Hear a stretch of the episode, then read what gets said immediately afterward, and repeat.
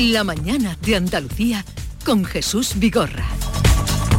Acaban de dar las 9 de la mañana ya a esta hora con Nuria Durán, el día por delante. Hola Nuria. Buenos días, todavía a esta hora se mantiene ese amplio dispositivo en Montellano, en la provincia de Sevilla, después de la detención de un joven de 17 años por su implicación, supuesta implicación, en una red de terrorismo islamista. Es de origen sirio, vive en el pueblo con su hermana, con su madre, fue la progenitora quien alertó sobre las intenciones. La operación policial está coordinada por la Audiencia Nacional. La plataforma en defensa de los regadíos de Huelva esta mañana abre la oficina que va a dar apoyo técnico a los agricultores que se acojan al acuerdo suscrito entre Gobierno y Junta de Andalucía para abandonar sus tierras y salvaguardar el agua de Doñana. Los alumnos del Instituto San Blas de Aracena en Huelva hoy acuden a partir de esta hora a clase con casco. Lo pidió la dirección del centro la semana pasada para denunciar los desprendimientos que han obligado a desalojar varias estancias de ese instituto.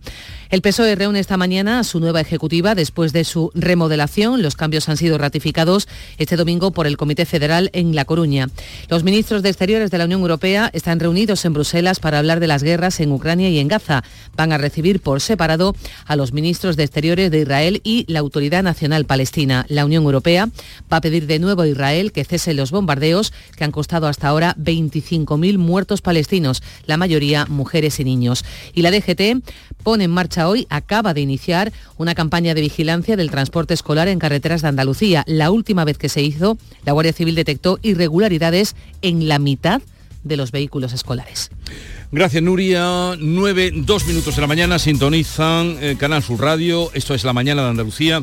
Y vamos a saludar, como ya les anunciaba, a Patricia del Pozo, es consejera de Desarrollo Educativo y Formación Profesional. Consejera Patricia del Pozo, buenos días.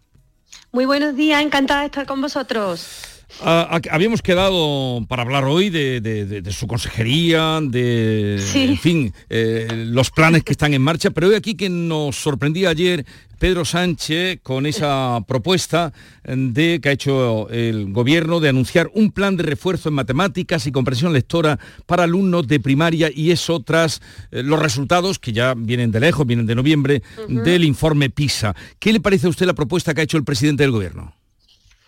Bueno, pues la verdad, eh, en primer lugar, me gustaría decir que me parece increíble, ¿no? Que, en dos años el propio Sánchez pues haga una enmienda a la totalidad a su propia ley orgánica, la LOMLOE, ¿no? La verdad es que ya pudo hacerlo con las cargas horarias, ellos tienen un 70% en las competencias educativas a nivel nacional y en ese 70% pues ya podría haber eh, incrementado esa carga horaria. Yo tengo que recordar que la LOMLOE en matemáticas pues recoge Eh, parece que se nos ha cortado. Sí. De, 545, estamos ahí. Sí, sí, sí, estamos. Quiero recordar que la LOMLOE, sí, en ese 70% de competencias que tiene el Estado, pues recoge una carga horaria en primaria de 545 horas, 545 horas de matemática.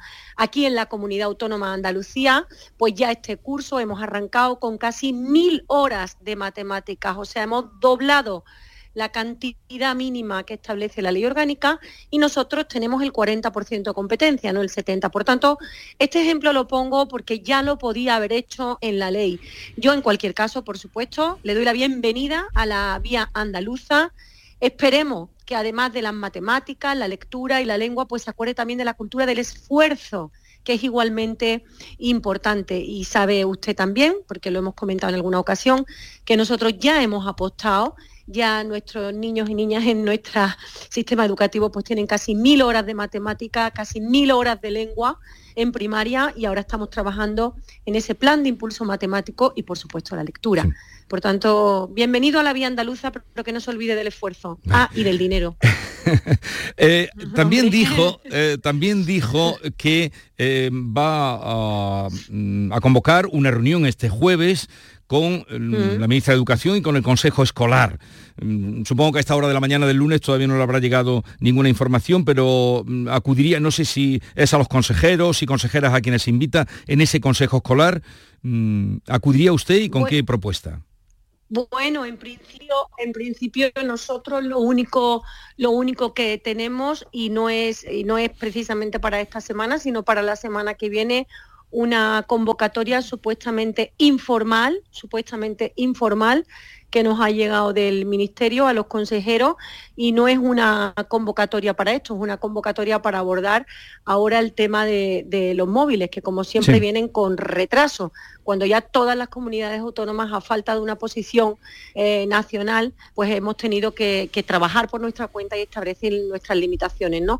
Lo único que tenemos es una convocatoria, como digo, a nivel informal y no es esta semana, es la siguiente, para abordar el tema de los móviles que ya dijo la, la ministra, y como digo, tarde.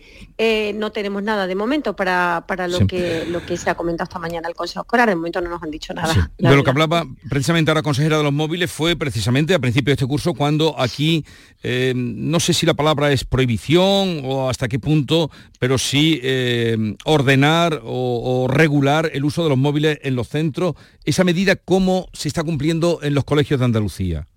Está funcionando bien, está funcionando bien, no hemos tenido, eh, vamos, ningún eh, feedback negativo de la comunidad educativa ni de los centros educativos. Desde el primer día que llegaron las instrucciones, lo que hemos procurado es darle más instrumentos a los docentes, a los equipos directivos, para que puedan eh, trabajar ¿no? con esta limitación del uso del móvil durante toda la jornada escolar, salvo los supuestos excepcionales, ¿no? De necesidad de algún alumno, ¿no? Que necesite llevar encima el móvil, bueno, pues por temas médicos o cualquier otro tema personal debidamente justificado.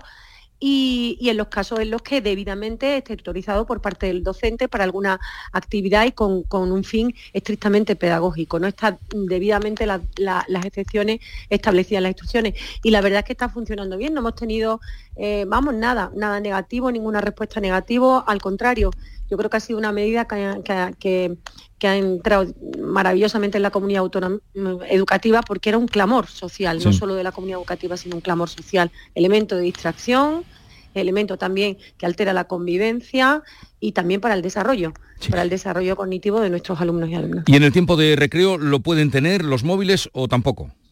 No, tampoco durante toda la jornada escolar, ni actividades complementarias, ni recreo, ni durante las clases, salvo las excepciones que les he dicho anteriormente. ¿Y, hablamos hasta qué curso o en qué edades? toda la etapa educativa, nosotros toda la etapa educativa que tenemos en, en Andalucía, fundamentalmente donde más donde más eh, daño hace ¿no? es, en, secundaria, ¿no? Pero tenemos limitado el uso, primaria, secundaria, todo el sistema educativo. ¿Qué le parece otra propuesta? Esta no viene de ayer, esta viene de, mm, bueno, de hace unos días se comenzó a hablar de la ampliación de la enseñanza obligatoria hasta los 18 años que ha propuesto el gobierno. ¿Qué piensa usted? Bueno, a nosotros desde luego nos parece más conveniente eh, fortalecer y extender primero las raíces del sistema, pues mm, apostando por universalizar la gratuidad del primer ciclo de infantil, que es precisamente en lo que estamos las comunidades autónomas, porque está demostrado que la, que la escolarización temprana pues tiene unos efectos muy positivos para, para, el, para el camino académico posterior del alumnado y por tanto para, para el éxito escolar, ¿no? Por tanto, cuando se sienten esas bases de universalidad del 0 a 3, pues se podría analizar el siguiente paso con detenimiento, con rigor y con la financiación correspondiente. Y, también en Andalucía pues pensamos que en esas edades, ¿no? que estamos hablando de los 16, 17 años, que se corresponderían pues con el bachiller o con un ciclo eh, medio de formación profesional, pues nosotros pensamos que, conviene ¿no? y, que, y que funciona muy bien estimular al alumnado a permanecer en el sistema. Así lo estamos haciendo nosotros, haciendo atractivo la permanencia en el sistema con los distintos itinerarios académicos, los ciclos formativos de formación profesional, una oferta mucho más amplia y la verdad es que está funcionando bien. Ya hemos tenido también eh, eh, ocasión de, ver los datos, ¿no? Casi siete puntos menos de abandono escolar. Eso es un dato clave de permanencia en el sistema. Y luego hay dos datos que se usan muy poco, pero que son muy, muy, muy llamativos. Son también del pasado año, ahora saldrán los nuevos, ¿no? En Andalucía, la tasa de titulación entre jóvenes de 20 y 24 años, desde el año 18, ha subido nueve puntos. Y la tasa de titulación entre jóvenes de 16 a 24 años ha subido cinco puntos un incremento espectacular que nos acerca a todas las medias y lo hemos hecho a través del estímulo para la permanencia en el sistema, en el sistema educativo. Estamos hablando con la consejera de Desarrollo Educativo y Formación Profesional, Patricia del Pozo, que ya ven que recibe Em, pues con buena disposición las medidas que anunciaba ayer el presidente del gobierno a lo que ella ha llamado la vía andaluza, porque aquí, por lo de la lectura, que aquí está en marcha. la lectura tenemos, tenemos horas de lectura ¿eh? en el sistema educativo y está funcionando bien. Eh, consejera, le pregunta a Manuel Pérez Alcázar, editor de La Mañana Andalucía. Buenos días, consejera. En, Muy buenos días. En el anuncio que escuchábamos ayer en boca del presidente del gobierno, incluso en las medidas que ya se están promoviendo desde algunos países eh, del entorno europeo que hasta ahora eran abanderados en el eh, informe PISA en cuanto a éxitos, como es el caso de Finlandia. ¿Qué hay de marcha atrás o qué hay de asunción de que lo que se venía haciendo hasta ahora era un error en materias troncales o en, incluso en la promoción de cursos sin eh, tener todas las asignaturas aprobadas? Efectivamente, y nosotros llevamos denunciándolo ya mucho tiempo, fundamentalmente desde que empezó a, funcionar la nueva ley orgánica, la LOMLOE, que es una ley que no apuesta lo debido por esos saberes básicos, por esas columnas de Hércules que son las matemáticas, la lengua, la lectura, que es una ley que no cultiva la cultura del esfuerzo.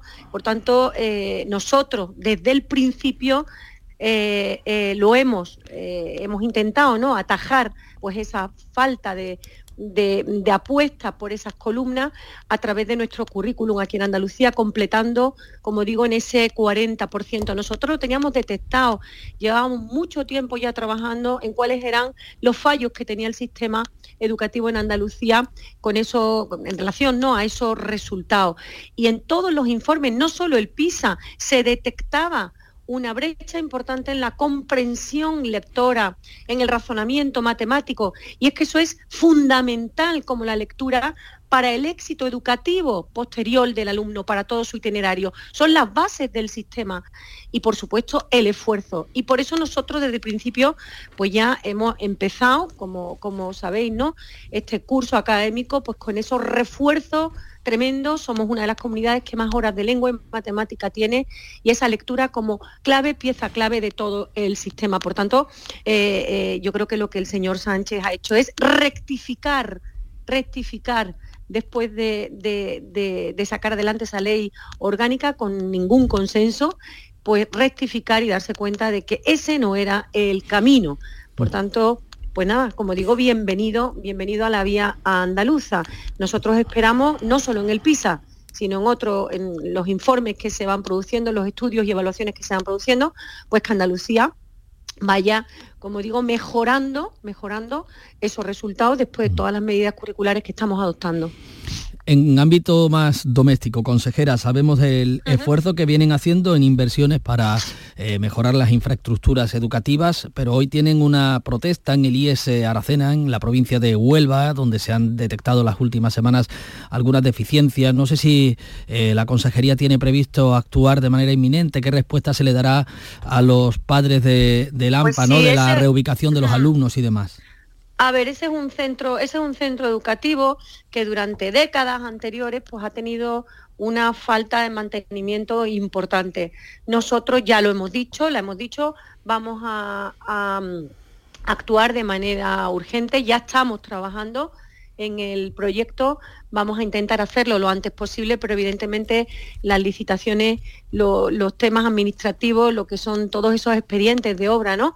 Eh, pues llevan un, tiempo. Nosotros vamos a intentar hacerlo lo antes posible. Ya tenemos también la financiación, a pesar de las dificultades que tenemos por esos mil, eh, mil, millones de euros que perdemos cada año como consecuencia del sistema de financiación autonómica y al que el señor Sánchez pues tampoco atiende lo que está ocurriendo con Andalucía, pero a pesar de todo eso, eh, nosotros estamos haciendo un esfuerzo brutal y vamos a acometer, por supuesto, la obra. Y no hay, y, también acometeremos, por supuesto, pues en el momento, si es necesario, si es necesario, fue la reubicación de, lo, de, lo, de, la, vamos, de, de los niños, de las niñas, de los docentes, si fuera necesario.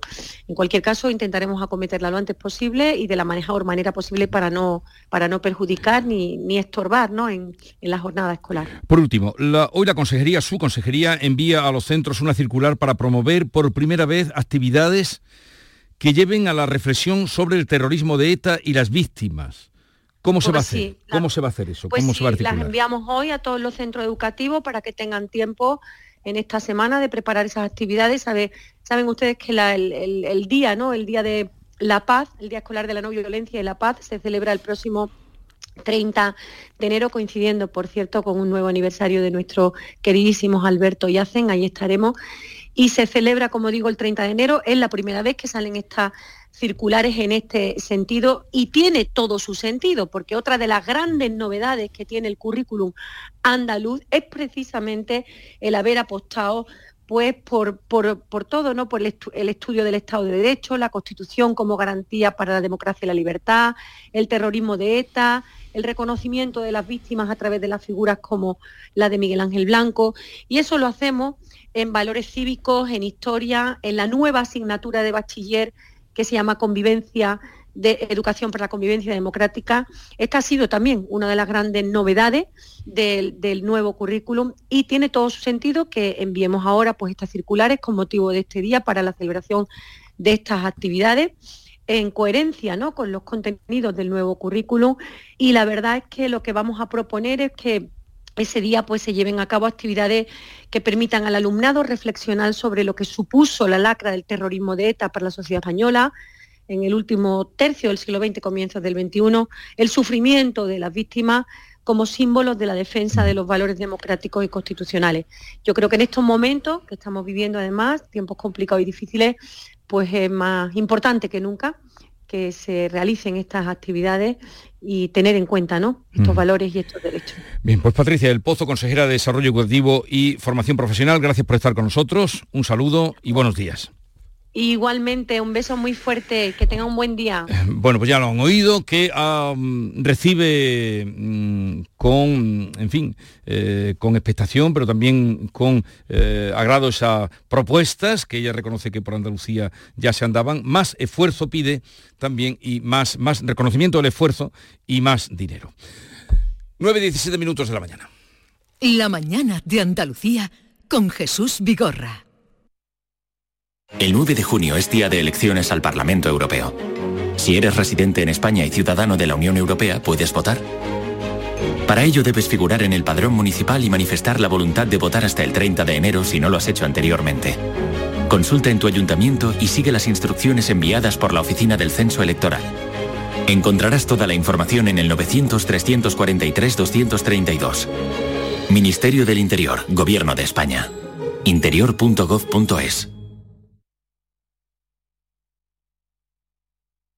¿En qué capítulo de tu vida estás ahora? ¿Quieres hacer una reforma o cambiar de coche? ¿Tus hijos ya necesitan un ordenador para cada uno? ¿O quizás alguno ya empieza la universidad? ¿Habéis encontrado el amor y buscáis un nidito? En Cofidis sabemos que dentro de una vida hay muchas vidas y por eso llevamos 30 años ayudándote a vivirlas todas. Cofidis, cuenta con nosotros. Cuando rascas un rasca Cleopatra, un rasca Link o cualquiera de los rascas de la 11, no solo puedes rascar premios. Ah, ¿no? ¿Y qué más puedes rascar? Pues puedes rascar un buen momento, una anécdota divertida con tus amigos y puede que hasta mucho dinerito. Eso sí que sería una buena anécdota. Venga, dame un rasca. Con los rascas de la 11 tienes un montón de maneras divertidas de rascar momentazos y premios de hasta un millón de euros. Rascas de la 11. Rasca el momento. A todos los que jugáis a la 11, bien jugado. Juega responsablemente y solo si eres mayor de edad. En cofidis.es puedes solicitar financiación 100% online y sin cambiar de banco. O llámanos al 900 84 12 15. Cofidis, cuenta con nosotros.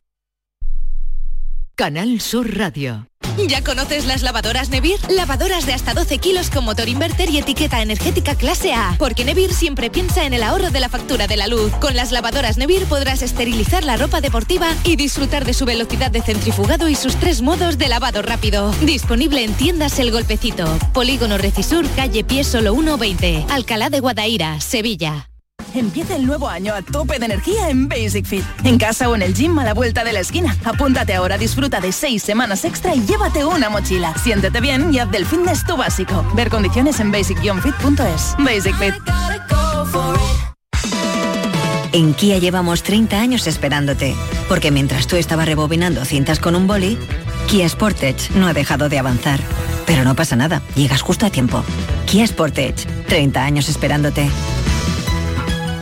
Solo en la red Kia de Sevilla. Kia. Movement that inspires. todo el deporte de Andalucía, de toda Andalucía, lo tienes en El Pelotazo. 10 y 5 de la noche, esta es la sintonía del pelotazo, esta es la sintonía de Canal Sur Radio. Programón. Esto solo pasa aquí. Usted ha dicho el pelotazo, ¿no? Ha empezado con el programa, se llama el pelotazo. Claro. Pues eso es lo que queremos nosotros dar, el pelotazo. El pelotazo de Canal Sur Radio con Antonio Caamaño. De lunes a jueves desde las 10 de la noche. Contigo somos más Canal Sur Radio. Contigo somos más Andalucía.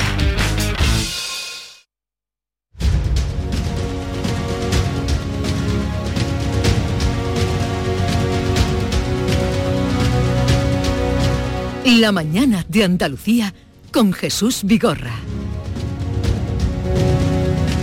Y con Ángela Cañal, con Kiko Chirino, con Héctor Barbota. No sé de lo que ha dicho la consejera, eh, si se puede dilucidar algo de qué pasará que, mm, con respecto al anuncio que ha hecho Pedro Sánchez.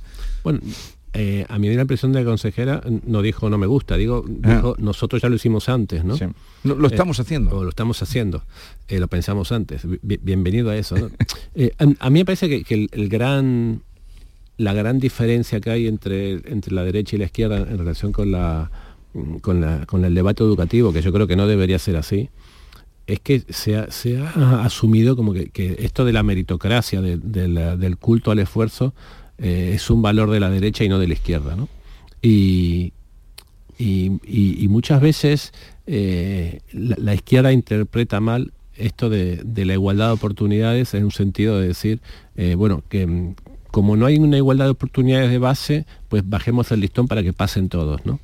Y, y me parece que, que es que el tema de- del esfuerzo, que es el tema clave, en, en mi- opinión, en, la, en la educación, está, está mal enfocado. Eh, está mal enfocado. Mm, Yo creo que ex- exigir esfuerzo, y, eh, por un lado, y reconocer que no todos parten de la misma situación de partida, perdón de la redundancia, eh, no son cuestiones incompatibles. Y yo creo que se están tomando como cuestiones incompatibles. Por un lado, no se reconoce que no todos parten del mismo sitio y por otro lado, no se valora lo suficiente que, que independientemente de dónde parta cada uno, hay que, hay que incentivar el esfuerzo en los alumnos. ¿no? Me parece que esa es la discusión de fondo. Bueno, pero en una escuela pública tienen que haber posibilidades para todos. Sí, pero, pero muchas veces se dice, bueno, no es lo mismo el, el- el alumno, y se- yo creo que se dice con razón, ¿no? No es lo mismo el alumno que, que en su casa hay una biblioteca de Sí. 200 libros que, que el alumno que, cuyos padres apenas saben leer y escribir, ¿no? Y es verdad que no es lo Mm. mismo. ¿no? Y aunque los dos vayan a, a la, a la misma escuela pública, ¿no? Eh, pero claro, el, el, aún reconociendo esa, esa partida, esa, esa situación diferente de base, eh, la solución ante eso tiene que ser invertir más. No puede ser, bueno, bajemos el listón para que puedan pasar todos, incluso, incluso lo- los que no tienen Mm. eh, esas mismas posibilidades de inicio. ¿no? Me parece que, que el gran debate de la educación que, que tenemos es ese. Sí, Lo, que pasa, lo que pasa es que se confunde efectivamente eh, eso que tú planteas, que es la desigualdad de oportunidades, eh, con el esfuerzo, que son cosas distintas. Eh, tú, si hay una desigualdad de oportunidades, como decía Jesús, la, educación pública tiene que garantizarla, tiene que tener inversión en recursos para itinerarios también diferenciados, para refuerzos de aquellas personas que lo necesiten y tiene que tener a disposición de las personas con menos eh, oportunidades eh, o con, que parten de una desigualdad, tiene que tener los recursos necesarios para, si esas personas, esos alumnos, ponen el esfuerzo, consigan mm, al menos disputar o llegar a los mismos resultados que pueda llegar el que tenga eh, un mayor asistencia en su entorno familiar. Ese es el, esfuerzo. Lo que pasa es que el esfuerzo en sí mismo es un concepto denostado en estos, en estos momentos, porque también lo hemos politizado. Y es verdad que el esfuerzo se liga más cuando hablamos a la educación, a políticas más conservadoras de derecha, mientras que parece que ir a una un- o, o se liga a una escuela antigua eh, ya desfasada a la que no queremos regresar, y es verdad que no queremos regresar pero a veces se ha convertido eh, en unos planteamientos tan paniaguados que al final, por rechazar el esfuerzo, lo que estamos es, en lugar de utilizar todas las nuevas oportunidades y recursos que tenemos para ser más eh, inteligentes y tener mayores capacidades y habilidades, pues para ser más cómodos y más manipulables, ¿no? Mm, a mí, a mí en el planteamiento que ha hecho la, consejera, creo que, eh, que también eh, eh, políticamente tampoco es el más hábil, ¿no? Porque si tú vas diciendo, nosotros ya lo hemos hecho, de los 500 millones te va a tocar poco, ¿no? Tú tienes que ir diciendo, ¿para qué? ¿Para qué quieren en ese, en ese debate oportunista que ha podido lanzar Pedro Sánchez, qué es lo que tú planteas, qué medidas planteas para seguir progresando y potenciando una línea que efectivamente ya, ya has puesto en marcha? ¿no? Y a mí, pues, claro, es que al final cuando haces un anuncio en un entorno electoral de las elecciones gallegas que se van a medir en clave nacional, eh, que suena tanto y se parece tanto a todos los anuncios que vimos en la campaña electoral dedicado y destinado a los jóvenes, recordemos los de la vivienda, que no están aterrizados y que ni siquiera hay ahora mismo una reunión con, las comunidades, en lo que queda ese debate que tiene toda la buena intención, que es necesario, que es esa inversión es buena y hay que plantear y hay que hacer propuestas para rentabilizar esa inversión el riesgo que tiene es que se quede lo que ya sospechaba y, en la entrevista queda en evidencia que aquí vamos a entrar en una confrontación de comunidades eh, con buenas formas, pero una confrontación con el gobierno porque la forma en la que se ha tramitado, planteado y gestionado todo esto no es la forma oportuna. Pues es una pena. Eh, ¿Quiere decir algo, Ángela, muy breve, que, tengo que los resultados del informe PISI y de otro dice que eh, España le va a regular Andalucía dentro de España peor, con lo cual lo que se esté haciendo ya, enhorabuena para la Junta de Andalucía, hay que hacer más. Os voy a presentar a un paisano andaluz en Cataluña, como tantos, a que todos tenemos allí familias, amigos, ¿verdad? Aquí no hay andaluz que no tenga allí mm. amigos o familiares. Se llama José Joaquín Sánchez. Tal vez en las últimas horas, desde el viernes, hayáis oído hablar de él. Es un músico que eh, tenía su plaza eh, ganada en la banda municipal de Barcelona. Lleva 27 años en Cataluña, 53, eh, es la edad que tiene. José Joaquín Sánchez, buenos días. Hola, buenos días. Usted es clarinetista. ¿Desde cuándo está en la banda municipal de Cataluña? Pues en la banda municipal de Barcelona estoy desde 1997. Y esta noticia que ha salido de que le han largado, de que lo van a echar, ya se ha, ya se ha hecho, ya se ha confirmado. ¿Está usted ya fuera de la banda o sigue todavía en la banda? Eh, no, no, no, ya, ya se hizo efectiva. Eh, digamos que el último día de trabajo fue ayer y bueno, a partir de hoy pues estoy en una nueva etapa un poco de stand-by a ver qué es lo que pasa con, con la resolución judicial que estamos a la espera porque yo eh, denuncié eh, las bases de la convocatoria en un contencioso administrativo y el ayuntamiento pues no ha, no ha esperado la reserva de la plaza a, ver lo que pasaba con la sentencia, ¿no? Entonces, pues ha habido el cese en conjunto con los demás cesados, claro. Ah, que no solo usted los que han cesado. No, no, no, el ayuntamiento en este proceso han, cesado mm, varias personas más. Sí, pero digo, como con, el tema, con, el, con, el, tema, del, C1, con el tema del C1, pero de, de, de, músico solo usted. Sí, solo yo, solo yo. Em, ¿Y ayer tuvo concierto o no? Hubo concierto, pero yo eh, en el momento que nos comunicaron el cese en una reunión informativa, pues nos dijeron de coger los permisos pertinentes para correspondientes a este año. Y entonces, bueno, pues estaba de permiso todos estos días, por tanto, en la banda ya terminé hace varios días.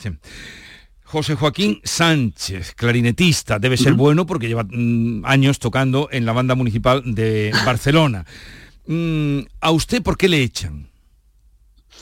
Bueno, eh, eh, está claro que es el motivo de la lengua. Eh, para, mm, en el momento que yo accedí en el 97 a la banda municipal de Barcelona, en ningún momento hubo una, prueba ni un, ni un requerimiento de, certificado alguno de, la lengua catalana sí que realmente ahora actualmente se está pidiendo en toda oposición eh, este, este, certificado de catalán para, acceder a, la, banda y, bueno, a la, vez, eh, además de muchas profesiones en todas las instancias del ayuntamiento, ¿no?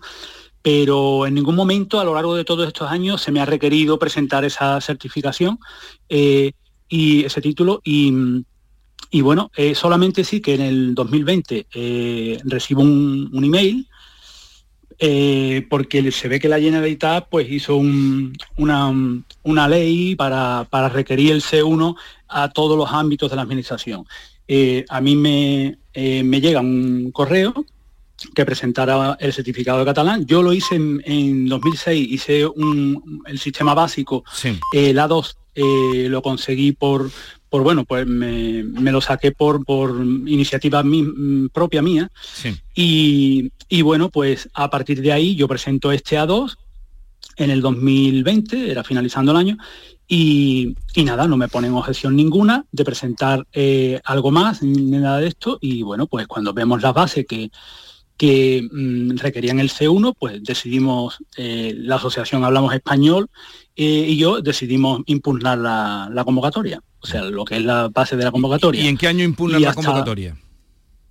Lo impugnamos en el principio del 23. En el principio del 23. La plaza sale, Sí, la plaza sale a final del 22. Mm. Eh, una cosa, pero usted Usted entiende el catalán perfectamente, no sé si lo habla, porque llevando 27 eh, años en Barcelona, usted hablará, sus hijos, no sé si tiene hijos, estudiarán catalán. Sí, mi, hija perfectamente, claro, Entonces, universitaria y tal, pero bueno, eh, yo siempre me he sentido en la libertad de expresarme en mi lengua materna.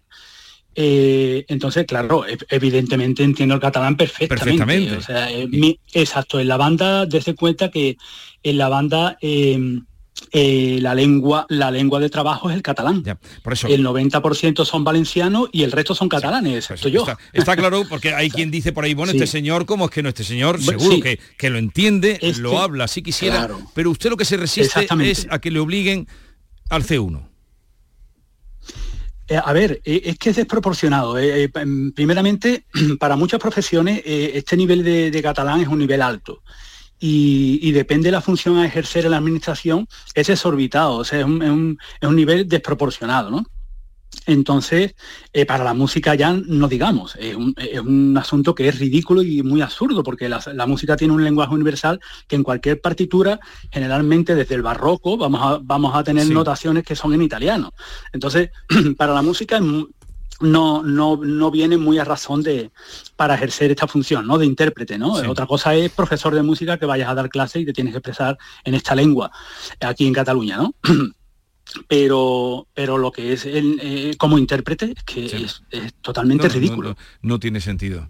Y entonces ahora usted está en su primer día de paro, porque ayer fue cuando concluyó. Bueno, ahora tendrá que tramitar el paro y ver qué pasa con esa resolución y, eso estamos pendientes de la resolución y bueno pues a ver cómo qué determina el juez no porque claro eh, estamos también tocando mm, asuntos esenciales de la constitución no eh, el, hecho de poner de poner mm, ya para todo ¿eh? o sea es, es una cosa que, que para la administración pública establecer un requisito primero y eliminatorio como una lengua regional impide al resto de españoles poder eh, acceder a esta plaza o cualquier plaza de la administración aquí en Galicia o País Vasco, Baleares, eh, ¿sabes? Entonces, pues eh, es discriminatorio en cuanto a, la igualdad de la movilidad de los ciudadanos españoles, ¿no? Y usted le ha plantado cara, claro. Mm, porque pues sí lleva usted tiempo ahí seguro un poco... seguro que usted se siente seguro que usted se siente bien viviendo en Barcelona porque es una ciudad bonita usted ha hecho su carrera es una banda importante eh, porque no es cualquier cosa la banda municipal de Barcelona pero usted aquí se lo va a jugar todo ¿por qué se lo está jugando todo? Bueno, pues que lo, veo muy injusto, ¿no? Estamos hablando de un, de un proceso de estabilización extraordinario de una ley estatal. Eh, la ley 2021, ¿no? digamos conocida como la ley Z, por, bueno por, por digamos por orden un poco de, la Unión Europea de, regularizar eh, todo todo empleo temporal en España ¿no? Eh, muchísima gente se está viendo afectada por este tema en Andalucía en, todos sitios gente se ha quedado fuera por, por, una cosa así cuando llevaban muchísimos años eh, eh, ejerciendo en su plaza y ahora por una cuestión de concurso de mérito lo mismo ha podido opositar, eh, ha, podido concursar cualquiera de otra región que tenga un poco más puntuación de mérito y gente que se ha llevado mm, ya con su familia montada pues se ha quedado fuera.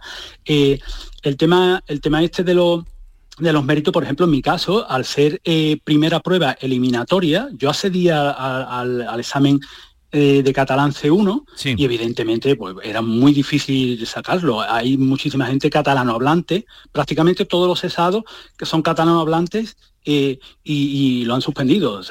Eh, entonces, eh, esto nos ha hecho de que al ser primera prueba eliminatoria como un requisito, pues no hemos podido concursar por mérito. Por tanto, todos los méritos que yo tengo, que es el máximo, pues no me ha valido para nada. O sea, ¿qué os parece lo que estáis oyendo? Es que está, eh, José Joaquín, son compañeros míos que están en la mesa, compañeros periodistas que están oyendo atentamente. Héctor, Kiko, Ángela, no sé qué, pensáis. lo estaba consultando ahora mismo. Eh, si tú te quieres ir a estudiar a una universidad de Estados Unidos o de Inglaterra, eh, el nivel que te piden es inferior al C1. Te piden el B2. lo que se le está pidiendo es un nivel superior en el idioma catalán al que te piden de, nivel de inglés para irte a estudiar a una universidad norteamericana. Eh, yo, no le veo esto, vamos, en fin, me, parece que es una manera, viéndolo de fuera, ¿eh? yo no, conozco la sociedad catalana, no, nunca he vivido ahí, pero viéndolo de afuera me parece que te exijan un nivel tan alto que, con el que podría ser profesor, que como ha dicho el señor Sánchez, eh, incluso hay catalanohablantes mm, de cuna, digamos, que, no lo sacan, me parece que es una manera... Pero todo esto para tocar el clarinete, claro, claro. Puede ser que lo será un buen músico, un buen intérprete para haber llegado ahí. Para tocar un lenguaje universal, como él dice. Sí, eh, la banda, como él, como él mismo eh, ha dicho en la entrevista, pues la banda funciona eh, con el catalán como, como lengua de, trabajo, ¿no? Y es importante que la conozcan. pero, ahí él se mueve. ha dicho que lo, que lo conoce. se mueve sin problemas, seguro. polémica que es una cuestión que está afectando pues a, muchísimos sectores, al sector de los profesores, al sector, en el sector de los sanitarios también, donde hay muchos sanitarios andaluces y de otras comunidades trabajando en Cataluña. Yo creo que eh, no debemos perder de vista, el catalán no es una lengua secundaria en Cataluña, el catalán es lengua mm. oficial en Cataluña y creo que entra dentro de lo razonable que para una plaza o un, empleo público se reclame un nivel suficiente de catalán. Podemos entrar en el debate, como decía Héctor, debe ser el, C, el C1, que es en, pues, el nivel del inglés el que se llama avanzado, ¿no? un nivel bastante alto. con el C1 puede ser profesor. Más básico. Con el C2 creo que bueno, pero decir, pero, pero tú, te puedes bueno, que es, un, que es un nivel que es un, nivel, alto. Pero podemos entrar en el debate de qué nivel es el que debe exigirse, pero creo que no no me parece, eh, o sea, me parece que entra dentro de lo razonable que se pida para los empleados públicos que trabajan en Cataluña, llámese un sanitario, un profesor o un empleado de la banda municipal, que al final es un empleado del ayuntamiento, se, se se pida que se acredite un nivel de catalán. Podemos establecer si el C1 es mucho o es poco, lo veremos. No, desde luego no es la única demanda que se va a encontrar, esta, esta exigencia. Eh, desde otras profesiones y otros ámbitos se están planteando también eh, quejas y seguramente pues al final sean los tribunales los pero que tengan que Pero como primer requisito que, que impide que él pueda demostrar su mérito. Que sea como... Es que, eh, yo, creo que aquí hay dos, planos, ¿no? Uno que puede ser el que es nuestro sentido común, ¿no? El que aplicamos nosotros desde aquí y que nos dice, pues bueno, que esto ser excluyente para tocar un clarinete es como si se pudiera soplar también en catalán esto, es como visto desde nuestra perspectiva en Andalucía, ¿no? Y, ahí podemos debatirlo. Y es verdad, es verdad que creo que el debate que hay que resolver es que eh, en estos momentos eh, legalmente eh, Cataluña puede poner esos requisitos, mientras que los tribunales no digan lo contrario y lo están imponiendo. De hecho, hay muchísimas demandas en el ámbito sanitario, pero es que también es que todo el ámbito funcionarial por el requisito que hay. Y creo que hay argumentos que son los tribunales los que tienen que poner orden, porque existen muchas demandas. Y entonces tienen que poner orden. Tienen que poner orden si es un elemento a puntuar de refuerzo, es decir, tú tienes un a mayor nivel de catalán más puntos a refuerzo, o si puede ser algo excluyente, es que es distinto, ser excluyente a ser refuerzo, ¿no? ¿Y qué nivel tiene que pedir? Y ahí es donde los tribunales deberían de tener una celeridad y poner orden. ¿eh? pasa que poner orden. desde el punto de vista laboral, si tú has acreditado que durante 27 años has ejercido esa función y que el nivel de catalán que tú tienes no te ha impedido cumplir esa función durante 27 años, el decirte a partir de ahora eso es, un, es una barrera que, si no superas no puedes seguir con tu puesto de trabajo. Mm. Ya, el debate de... pero ese es el sentido común, Héctor. Eso no es lo que dice la norma para acceder a esa plaza, ¿no? que, es la que, está, que es la que está recurrida en un, tribunal y es la que tiene que resolver. ¿eh? Desde el punto de vista de un juzgado laboral, yo no creo que esto no tiene ni pies ni cabeza. Vamos a ver cuánto... Que resuelvan, claro, que resuelvan y eh, rápido. Eh, José Joaquín, en todo esto que usted se ha hecho ahora foco um, de la lucha por, por sus derechos y de otros tantos, mm, ¿ha tenido apoyos? ¿Ha tenido algún, le han dado algún mal rato? En fin, ¿cómo, cómo, cómo lo lleva? Bueno, realmente, a ver, los compañeros se han mantenido, los compañeros, por ejemplo, de, la banda, ¿no? Se han mantenido bastante al margen, con lo cual también eh, a lo largo de todo el 23 me ha sorprendido bastante. Eh, excepto cuatro o cinco que sí se han interesado por, por, mi tema, ¿no? Pero bueno, eh, como apoyo, a ver, eh, el tema es que en Cataluña, lo que estáis hablando, el tema lingüístico en Cataluña no es una normalización como ellos hacen entender, es una, una imposición total en todos los ámbitos de la sociedad porque aquí el tema catalán ya no solamente en la administración, se está imponiendo en la sociedad, está la, es todo la política, porque por ejemplo, no puedes roturar un, comercio en español. Están, eh, por ejemplo, el Ayuntamiento de Barcelona está quitando prácticamente todo lo español de la vía pública. O sea, eh, mm, nos estamos encontrando con, con los carteles, por ejemplo, de, avisos del metro, eh, el, sistema electrónico de, información en el metro, eh, las pantallas está exclusivamente en catalán. Antes, antes mm, incluso ponía en español también y ahora ya lo han eliminado. Y, por ejemplo, cartelería que es de información en hospitales como el Valle Brón, están quitando, han quitado todo lo español. Y, por ejemplo, bueno, el Vallebrón eh, recibe mm, enfermos de todo, de todos puntos de España. Y es solamente todo está exclusivamente en catalán. Y además hay incluso en la vía pública han puesto información en catalán e inglés y han eliminado el español. O sea, esto lo está haciendo el, ayuntamiento gobernado ahora mismo por un partido socialista que, está más bien de nacionalista que, que, otra cosa, ¿no? Y entonces, pues todo esto está influyendo en todos los ámbitos de la sociedad. Se está incrementando las multas lingüísticas a los comercios, eh, hay un acoso eh, eh, hay varios, varios casos de acoso a los niños en los colegios por el tema de, del habla en español, e incluso vigilan los recreos. Hay una plataforma que es Plataforma per, la Lengua, eh, que se limita a, denunciar estos casos en, en obligar a, que todo sea en catalán y entonces pues bueno estamos sufriendo a nivel social se está sufriendo lo que pasa que parece que no se le quiere dar mucho altavoz fuera no pero es realmente así lo que estamos sufriendo en Cataluña. Yo por ejemplo en Cataluña siempre me he sentido a gusto desde el principio pero sí que es cierto desde el año 2013 14 hacia aquí se ha ido incrementando este problema con la lengua no o sea en vez de en vez de ofrecer la lengua como, como punto de partida de una cultura y, realmente enriquecimiento del conocimiento cultural y tal, pues no la están ofreciendo amable y lo están imponiendo eh, eh, como, como, una, como una especie de, imposición dictatorial, ¿no? O sea, me parece muy grave ese tema, ese tema, ¿no? Pues eh, José Joaquín, le deseo lo mejor. ¿De, ¿De, dónde es usted? ¿De Sevilla Capital o de algún pueblo? No, de un pueblo, de un pueblo muy cercano a Sevilla. ¿Cómo se llama? Carrión de los Céspedes. Carrión de los Céspedes. ¿Y lleva usted en Cataluña cuánto tiempo?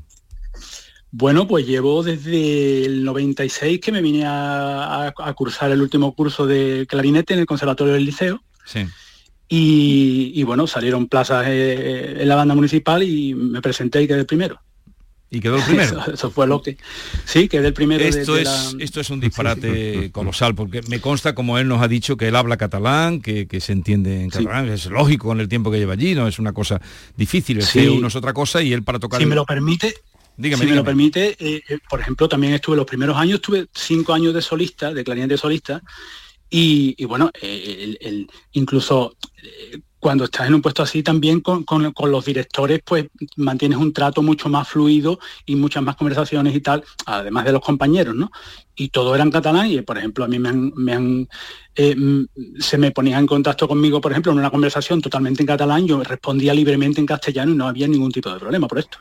O sea, que es una normalidad que, de, respeto, ¿no? O sea, yo lo entendía perfectamente y ellos pues, me entienden igualmente en castellano, ¿no? O sea, no hay ningún tipo de problema.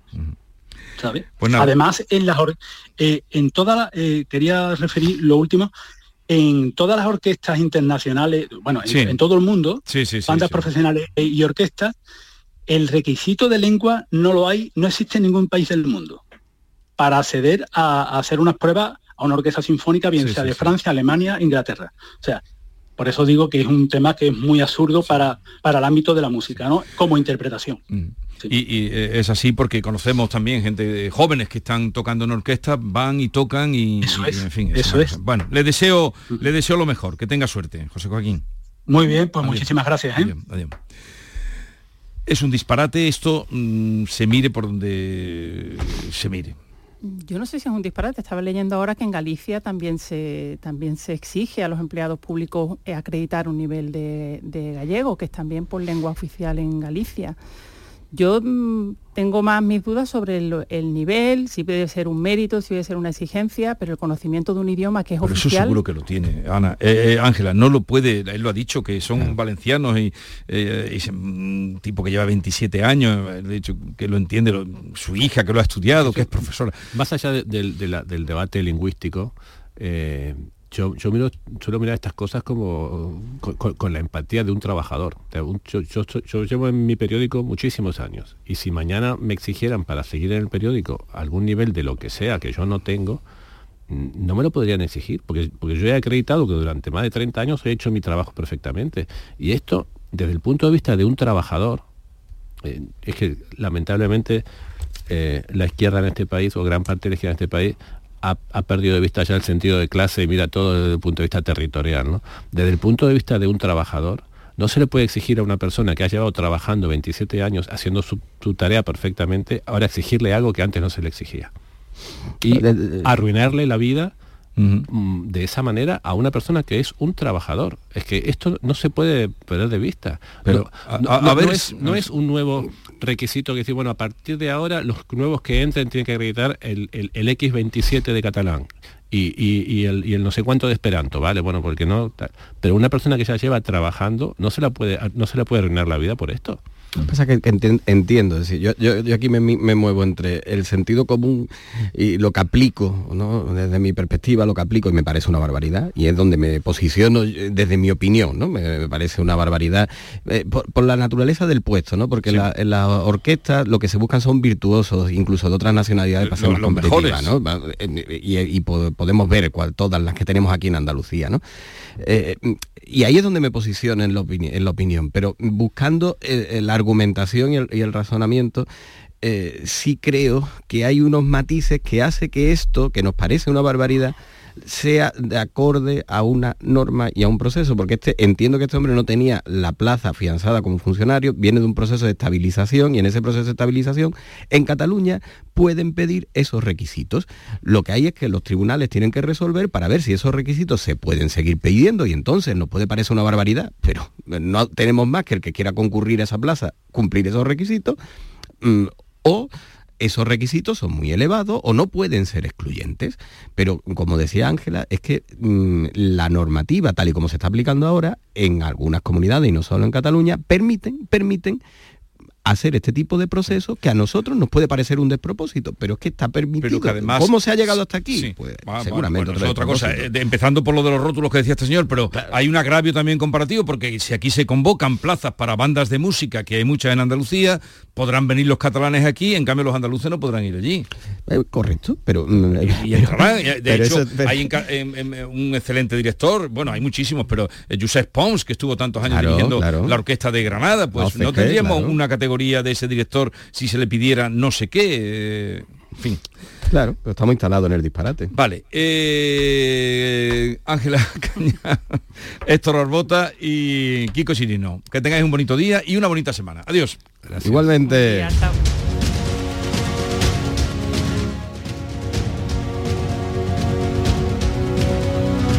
Esta es La Mañana de Andalucía con Jesús Vigorra, Canal Sur Radio.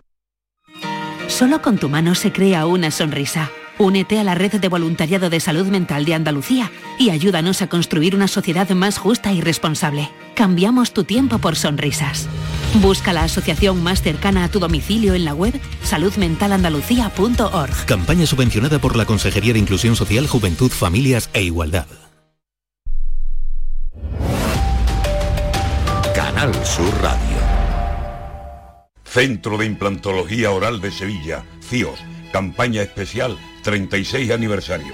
Implante, pilar y corona, solo 600 euros. Llame al 954 22 22 60 o visite la web ciosevilla.es. Estamos en Virgen de Luján 26, Sevilla. Recuerde, solo 600 euros.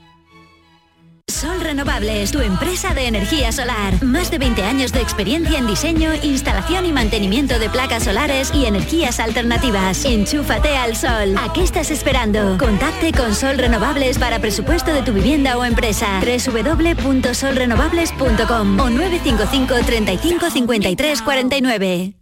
¡Wow! ¡Vaya furgoneta! La he alquilado en Iberfurgo. Está súper nueva, ¿no parece de alquiler? Ya, en Iberfurgo disponen de una flota en perfecto estado y te ofrecen presupuestos a medida. En Iberfurgo somos expertos en alquiler de furgonetas de carga, pasajeros y carrozados. Contamos con más de 15 delegaciones en toda Andalucía. Localiza la más cercana en iberfurgo.com y visítanos. Profesionales del canal Oreca y la industria turística. Vuelve HIT, Salón de Innovación en Hostelería. Descubre las tendencias en equipamiento, servicios y productos. Encuentra soluciones innovadoras y digitales y conecta con tus socios y clientes. Inscríbete en salonhit.com del 5 al 7 de febrero en FICMA. Fondos Europeos, Ministerio de Hacienda, Junta de Andalucía.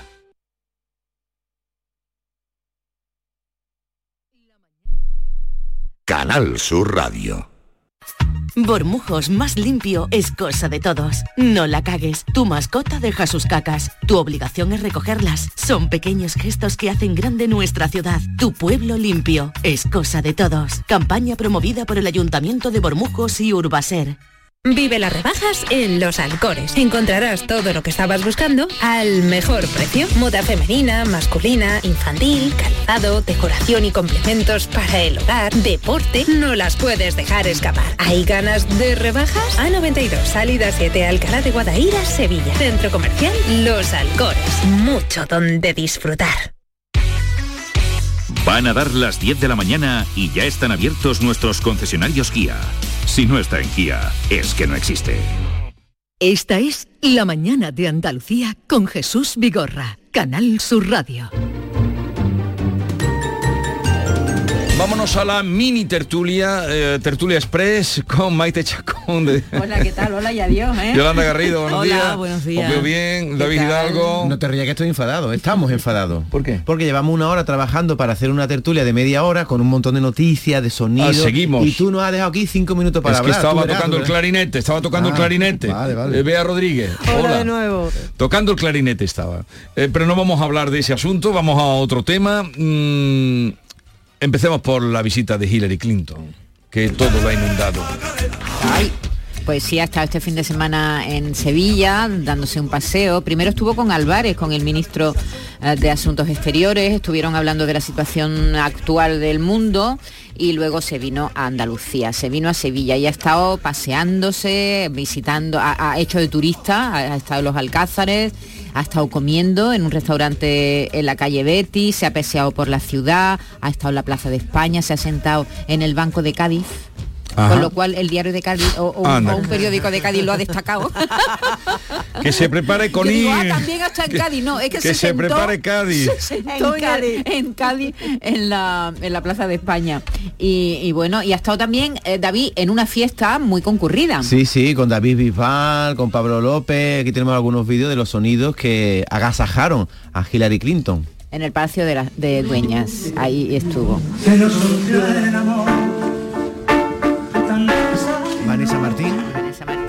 López y, y David Bisbal, entre otros. Yo pasé por la puerta del Palacio de Dueñas Sí, y estaba- sentado, invitaron, y había muchas muchas cámaras de televisión y había policía. Digo, ¿quién estará? Y hoy me he enterado que ha sido Hillary Clinton. Sí, ha, ha sido... Mira, José Merced, ¿no? También, también estuvo José, José Merced Sí. eh, está ya abonado a la fiesta. Eugenia Martínez Duro ofreció esta fiesta en el Palacio de las Dueñas. Eh, Sabéis que está casado. Ah, mira, los del río, que nos faltan tampoco Claro. ninguna. ¿eh? Son los primeros.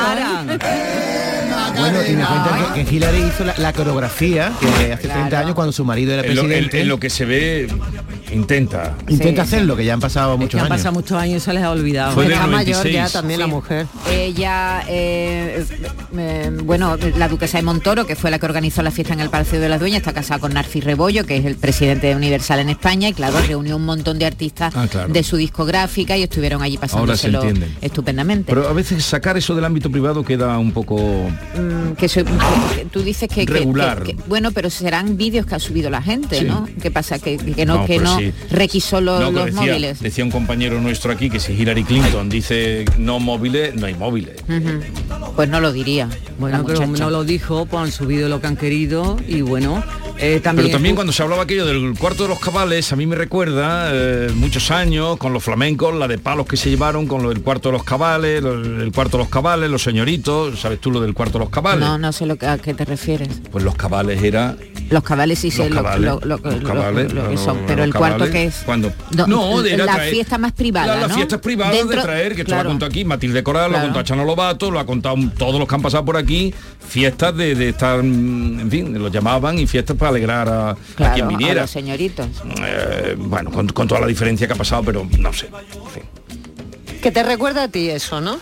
Pues un poco sí. A mí también. Un poco sí, cuando, eh, cuando pero es que lo han contado ellos, yo se lo contar a ellos cuando el, el famoso hombre, el, el, que, el representante de todos ellos que, eh, que lo- Pul- Pulpón, Pulpón. el Pulpón. Pulpón tenía una fiesta, llegaba a no sé qué bar, eh, ahí decía, venga, veniros para acá, vámonos a la fiesta. Y de eso vivían y de eso comían y se quedaba en la interioridad. Ahora esto se enseña. Y, Son otros y parece que hay que aplaudirlo. Bueno, pues Lo contamos. lo que, más, contamos. lo que más nos gusta, sí, lo que más nos gusta es que eh, aparezca eh, Hillary Clinton por eh, la Plaza Paseando España, por la entrando en el archivo de India, todo eso, eh, en, en la, en en la, ver- la ribera del Betis, está estupendo, ¿no? Es publicidad para la ciudad Claro que también, sí. ¿no? Para Y para turismo. Andalucía, Andalusian Crash. Ya hizo lo propio en la Alhambra, ¿no? Hace un- unos años, ¿no? Sí. Con ese estupendo atardecer con, con su A mí lo que me ha sorprendido es que Eugenia Martínez de Irujo esté casada con el director. Esta gente no se casa con panaderos ni con gente de. Se casan con directores de música, tal. Me, me parece Pero fatal. porque no tienen ocasión Este- de conocer a panaderos en este sus está todavía con el cuento del príncipe y la rana. Pero Este mira, está todavía con el cuento del príncipe y la rana. Eh, Eugenia irá a comprar pan, irá Bueno, al pero supermercado, no- se enamora no- del cajero. no veo yo- enamora del no director. veo yo a Eugenia Igual que tú no te vas a casar con un aristócrata, ¿no? ¿Por qué no? Pues porque no te mueves en esos círculos. David, me da la sensación de que no. Federico Díez publica libro. Vean. A los tres días de ser eh, Ya. ah, ya rey, Estaba escrito. eh, y claro, ya lo tenía escrito y lo tenían preparadito para sacarlo, que otro gallo hubiera cantado si, si su madre Margarita hubiese fallecido en vez de abdicar, ¿no? Ahí se lo hubieran tenido que guardar un poquito más. Bueno, eh, lleva por título con Georg, palabra de rey. Está escrito con la colaboración de Jens Andersen y pues eso, lo tenían bien preparadito. En plena euforia royalista, el éxito ha sido bestial. Los 25.000 ejemplares de la primera edición se agotaron el mismo miércoles, tal cual salió a la venta el libro y se, agotó, se agotaron, lógicamente serán pues otras posteriores ediciones. Y él, ahí Federico habla de lo vi- divino, de lo real y de lo humano a lo largo de, ha sido listo para esto, 112 páginas para no aburrir. Muy cortito. Muy Por cortito. eso. Mejor así. Claro, en un pim, pam, eso, pim pum, eso. Doctora Garrido, Sara Ferguson diagnosticada con un melanoma maligno. ¿Eso qué quiere decir? Pues mira, eh, Sara Ferguson ha sido diagnosticada, como bien dices, con esto, según transmitía un portavoz de la mujer del príncipe Andrés. Su dermatólogo pidió que le quitaran y analizaran varios lunares al tiempo que la paciente se sometía a una cirugía reconstructiva después de su mastectomía. Uno de ellos, bueno, pues era identificado como canceroso, le están realizando pruebas para garantizar que esto eh, se ha realizado en las primeras etapas. La duquesa se encuentra bien, está de buen humor. Eh, la excuñada de Carlos III ha resaltado que, bueno, el trabajo de su dermatólogo, que siempre ha estado ahí, que la han tratado muy bien. Eh, ha sido tratada en Londres, aunque ahora ha viajado a Australia para recuperarse. Y bueno, mm, deberá someterse a test para asegurarse, pues eso, que no se haya prolongado ah, o, o, eh, mm, o se haya extendido a lo largo del cuerpo. Pero bueno, ella se encuentra bien. Eh, Victoria Federica confiesa cómo es su verdadera relación con su hermano Froilán. David. Sí, porque ha ¿Cómo concedido, es la relación? Ha, ha concedido una entrevista a la ABC y siempre ha habido especulaciones sobre cómo se lleva con su hermano. Bueno, pues ella dice que es una de las personas más importantes de su vida y que la relación que comparte con su hermano es cercana, que tiene un vínculo eh, basado en el cariño, la confianza y el apoyo mutuo. Ya le han preguntado también por su madre, que también había alguna especulación, y ella dice que se lleva bien con todo el mundo. Miente, pero bueno. Sí, pero si se Bueno, fue a vivir, miente. se fue Miénteme, miénteme, fuera de su quieres. casa porque no se llevaba bien con la madre, Claro, decía. y ahora salen y a el veces- hermano se fue a Dubái, ¿no? Ahora saben a veces diciendo que se lleva bien con todo el mundo. Bueno, que va a C. decir, Tangana ¿no? confiesa cuáles son sus películas favoritas. Sí, bueno, en realidad Zetangana, ¿Qué ha pasado con Zetangana 20 eh, segundos. está haciendo muchas declaraciones porque hoy y en forma de miniserie llega a Movistar esta ambición desmedida, un largometraje documental que está nominado además a los premios Goya este año, en el que cuenta desde el nacimiento de su disco, de su último trabajo, el madrileño, hasta el final de la gira ruinosa que lo llevó a plantearse no volver a dedicarse a la música. Pero recomiendas el, El ¿tú el document- documental lo has sí, visto? sí, el documental está muy bien y llega a Movistar Plus hoy en tres capítulos. 10 de la mañana.